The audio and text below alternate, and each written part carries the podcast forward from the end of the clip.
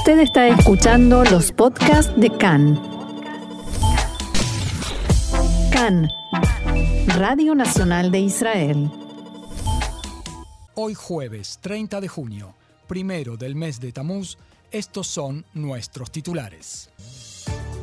Se disolvió finalmente la Knesset y Air Lapid asume como primer ministro del gobierno de transición. Las elecciones tendrán lugar el primero de noviembre. El primer ministro saliente Naftali Bennett anunció su retiro de la vida política. Atentado en Nablus, terroristas palestinos dispararon contra la multitud de feligreses judíos en la tumba de Yosef, alto oficial de policía herido.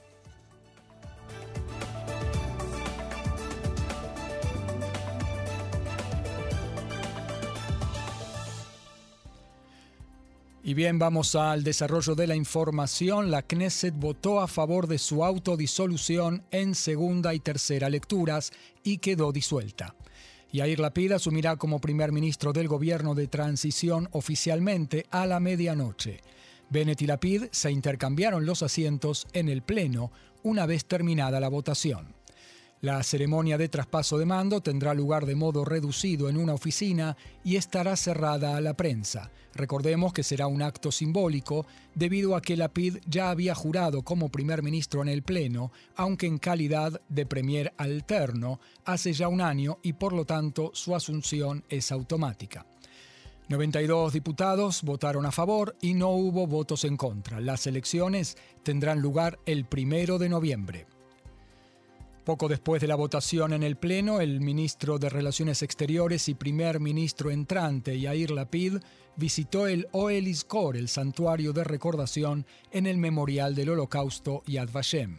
Abro comillas, vine a prometerle a mi padre, que fue sobreviviente de la Shoah, que siempre mantendré a Israel fuerte, capaz de defenderse a sí mismo y garantizar la paz de sus hijos, dijo Lapid.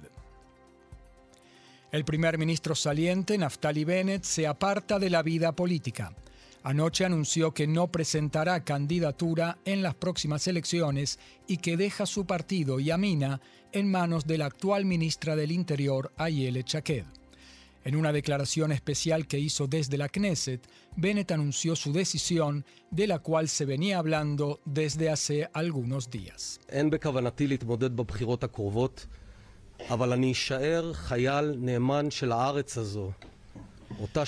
No tengo intención de presentar candidatura en las próximas elecciones, pero seguiré siendo un soldado leal de esta patria, a la cual he servido toda mi vida como combatiente, como oficial, como ministro y como vuestro primer ministro.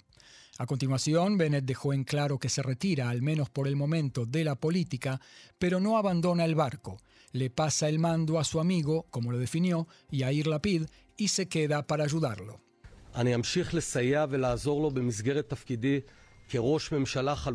Continuaré ayudándolo y cooperando en el marco de mi cargo como primer ministro alterno en todo lo necesario. Su éxito es el éxito del país. El traspaso del cargo será profesional y ordenado. El bien del país y solo su bien está en mi mente. Siempre ha sido así y así será. En este punto, Bennett quiso marcar una diferencia entre su actitud y la de Benjamin Netanyahu, que rehusó cumplir todo el proceso establecido para el traspaso de mando tras la asunción de Bennett como primer ministro hace un año.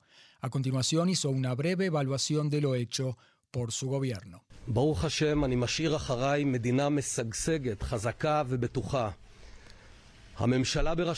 Gracias a Dios dejo un país próspero, fuerte y seguro. El gobierno a mi cargo alcanzó a hacer en un año lo que muchos gobiernos no hicieron durante, el durante un mandato completo. El Estado de Israel ha vuelto a ser dirigido. Trajimos calma y seguridad al sur, como no hubo durante años. Devolvimos el trabajo a cientos de miles de desocupados. Les devolvimos el orgullo. Superamos dos olas de coronavirus sin un solo día de cierre. Luchamos con determinación frente a una ola de terrorismo y lo frenamos.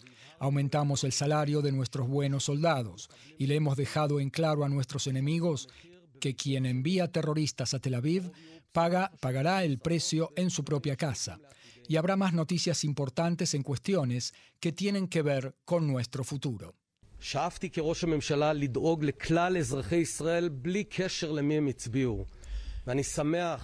He aspirado como primer ministro a ocuparme de todos los ciudadanos de Israel sin ninguna relación con a quién votaron.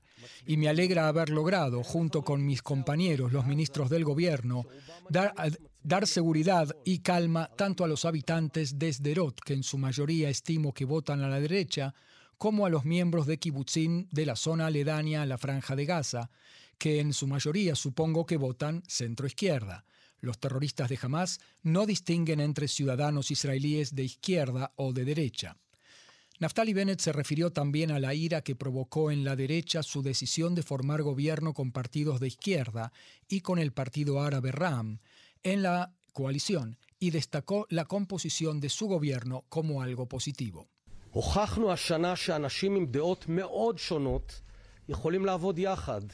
Hemos demostrado este año que personas con ideas muy diferentes pueden trabajar juntos y nadie debe renunciar a sus ideas. Pero sin duda es posible y también necesario dejar a un lado por un tiempo las discusiones ideológicas y ocuparse de la economía, la seguridad y el futuro de los ciudadanos de Israel. Hemos demostrado que hay un bien común, hemos demostrado que los acuerdos se pueden cumplir. Una vez más, Bennett insinuó una crítica a su antecesor Benjamin Netanyahu al decir, abro comillas, hemos demostrado que hay un bien común, en alusión a las críticas a Netanyahu por ocuparse de sí mismo y su familia, en especial debido a su situación judicial. La otra referencia implícita a Netanyahu fue, hemos demostrado que los acuerdos se pueden cumplir. Y en este mismo sentido, agregó, דבר אחד צר לי, וזה שהרבה מאוד ישראלים טובים שהנציגים שלהם נותרו באופוזיציה hay algo que lamento y es que muchos buenos ciudadanos israelíes, cuyos representantes quedaron en la oposición, sintieron en este último año que el mundo se derrumbó. Escuché las voces y las respeto, y me duele cuando un ciudadano israelí siente dolor. Todo grupo en Israel estará a veces en la coalición y a veces en la oposición. Debemos aprender a aceptar esto, es el orden correcto de las cosas. No puede ser que una mitad del pueblo se sienta en duelo cuando la otra mitad forma gobierno. Pero lo mejor en este momento sería que las dos mitades formen juntas un gobierno amplio y bueno. Inmediatamente después del anuncio de Bennett, el ahora primer ministro Yair Lapid escribió en su cuenta de Twitter, Mi hermano Naftali, gracias en mi nombre y en el nombre de todo el pueblo de Israel. También el presidente Itzhak Herzog le agradeció en un mensaje por el trabajo conjunto y por haber actuado con el bien de la gente y del país como objetivo. También el titular del partido de izquierda Meretz y ministro de Salud Nitzan Orovitz elogió a Bennett. Durante el último año trabajé codo a codo con el primer ministro Naftali Bennett en dos olas de coronavirus día a día. Por supuesto que hay disenso y política, pero descubrí una persona trabajadora y práctica que realmente se preocupa por la gente. Sus ideas no son las mías y eso está claro, pero le tengo un gran aprecio. Israel ha ganado un año de buen gobierno, en gran parte gracias a él. Del otro lado del mapa político, el diputado Ofir Akunis del Likud dijo, Naftali Bennett se fue porque no tenía que haber venido nunca. Su mandato acabó en un fracaso y en velocidad récord. En diálogo con Khan, Kunis agregó que la gente nunca le pidió a Bennett ser primer ministro y la próxima Knesset deberá ocuparse del cambio en el sistema de gobierno y en estabilizar el sistema político. En los partidos ultraortodoxos aplaudieron el retiro de Bennett de la vida política. El titular de Yahadut Torah, diputado Moshe Gafni, dijo que el partido de Bennett ha sufrido una muerte extraña. Todos lo han abandonado, se quedó solo y ahora también se va humillado. El líder de Jazz, Ari dijo que el retiro de Bennett es un resonante mensaje de que el experimento de este gobierno ha fracasado. Dentro de poco devolveremos a Israel al camino correcto. Palabras de Ari Y antes de la votación, Benjamin Netanyahu ofreció su último discurso como jefe de la oposición acerca de la disolución de la Knesset. Entre otros conceptos, dijo que en el último año se descompuso algo muy básico en el país, se deterioró la seguridad individual, el honor nacional fue mancillado y aumentó el miedo a nuestros enemigos. Agregó que el gobierno saliente se ensalza a sí mismo y utiliza propaganda falsa para cubrir su falta de visión y su capacidad operativa.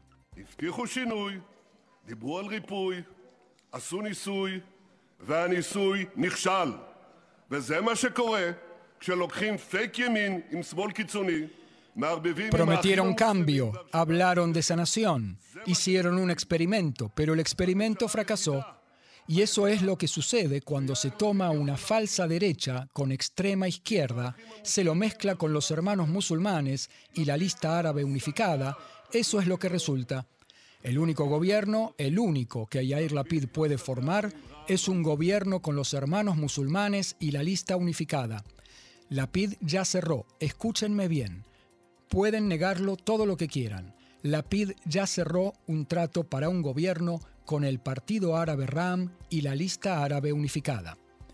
Al decir estas palabras, el líder del Partido Árabe RAM, Mansur Abbas, le gritó desde su banca, gracias a la cooperación entre usted y nosotros es que se formó este gobierno. El titular de la comisión de la Knesset, Nir Orbach, de Yemina, dijo en el Pleno que su línea roja fue la cooperación y la dependencia de la lista árabe unificada.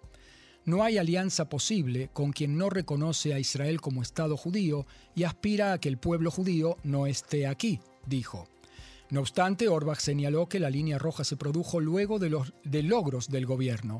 Me llena de orgullo, dijo, el que por primera vez haya habido un primer ministro religioso y con kipá, con solideo del sionismo religioso. Atentado con disparos en la tumba de Yosef en Shem o Nablus, en Cisjordania. Anoche, efectivos de la policía de Samaria y cientos de feligreses judíos que rezan una vez por mes en el predio, eh, según el acuerdo con la autoridad palestina, sufrieron fuego tupido por parte de terroristas palestinos. El comandante de la Brigada Regional Samaria, coronel Roy Zweig, y dos civiles resultaron heridos. Los terroristas dispararon contra la gente cuando entraban en el predio. Los combatientes de Tzal que los escoltaban devolvieron el fuego y evacuaron a los feligreses del predio de la tumba hasta fuera de Shem. Al parecer, el coronel Zweig fue herido como producto de una esquirla. Fue evacuado en un helicóptero militar al hospital Shiva de Tel Ashomer. El titular del Consejo de Samaria, Yossi Dagan, estaba también en el predio en el momento del atentado. Efectivos de Tzal, el Shin Bet y la Guardia de Frontera arrestaron anoche a 12 palestinos con pedido de captura en todo Judea y Samaria, sospechosos de estar involucrados en actividades terroristas. También incautaron varios elementos de combate. En el campo de refugiados Al-Amari fueron lanzadas piedras contra efectivos y se escucharon también disparos. No se registraron víctimas. En otro orden, en Doha, la capital de Qatar, culminaron sin resultados concretos las conversaciones entre Irán y Estados Unidos sobre la reanudación del acuerdo nuclear. El portavoz de la Secretaría de Estado norteamericana dijo que no se registraron avances en las conversaciones indirectas. Las mismas se extendieron por dos días y anoche el coordinador europeo, Enrique Mora, anunció que no se lograron avances. Irán declaró que las conversaciones en Doha fueron intensivas. El portavoz del Ministerio de Relaciones Exteriores en Teherán dijo que su país coordinará con los europeos la continuación de los contactos. De nuevo en nuestro país, en la zona de Beit Shean, se produjo anoche un temblor con un grado de 3,1 en la escala de Richter. No se registraron víctimas. El epicentro del sismo fue a unos 13 kilómetros al norte de Beit Shean y se sintió en la zona. Recordamos aumento en el precio del combustible. Desde hoy a la medianoche, el precio del litro de gasolina 95 octanos será de 8 shekels y 8 agorot para la carga en autoservicio, un aumento de 36 agorot respecto del precio anterior. Y una última, una noticia feliz para culminar. Hoy salen de vacaciones de verano cerca de un millón y medio de alumnos de las escuelas primarias y jardines de infantes. Se suman así a unos 800.000 alumnos en los niveles medio y secundario que culminaron su ciclo lectivo hace ya 10 días. Inmediatamente al término de las clases, el Ministerio de Educación abre los marcos de las escuelas de verano para los niños en edad de jardín de infantes y niños de primero a tercer grado de la primaria.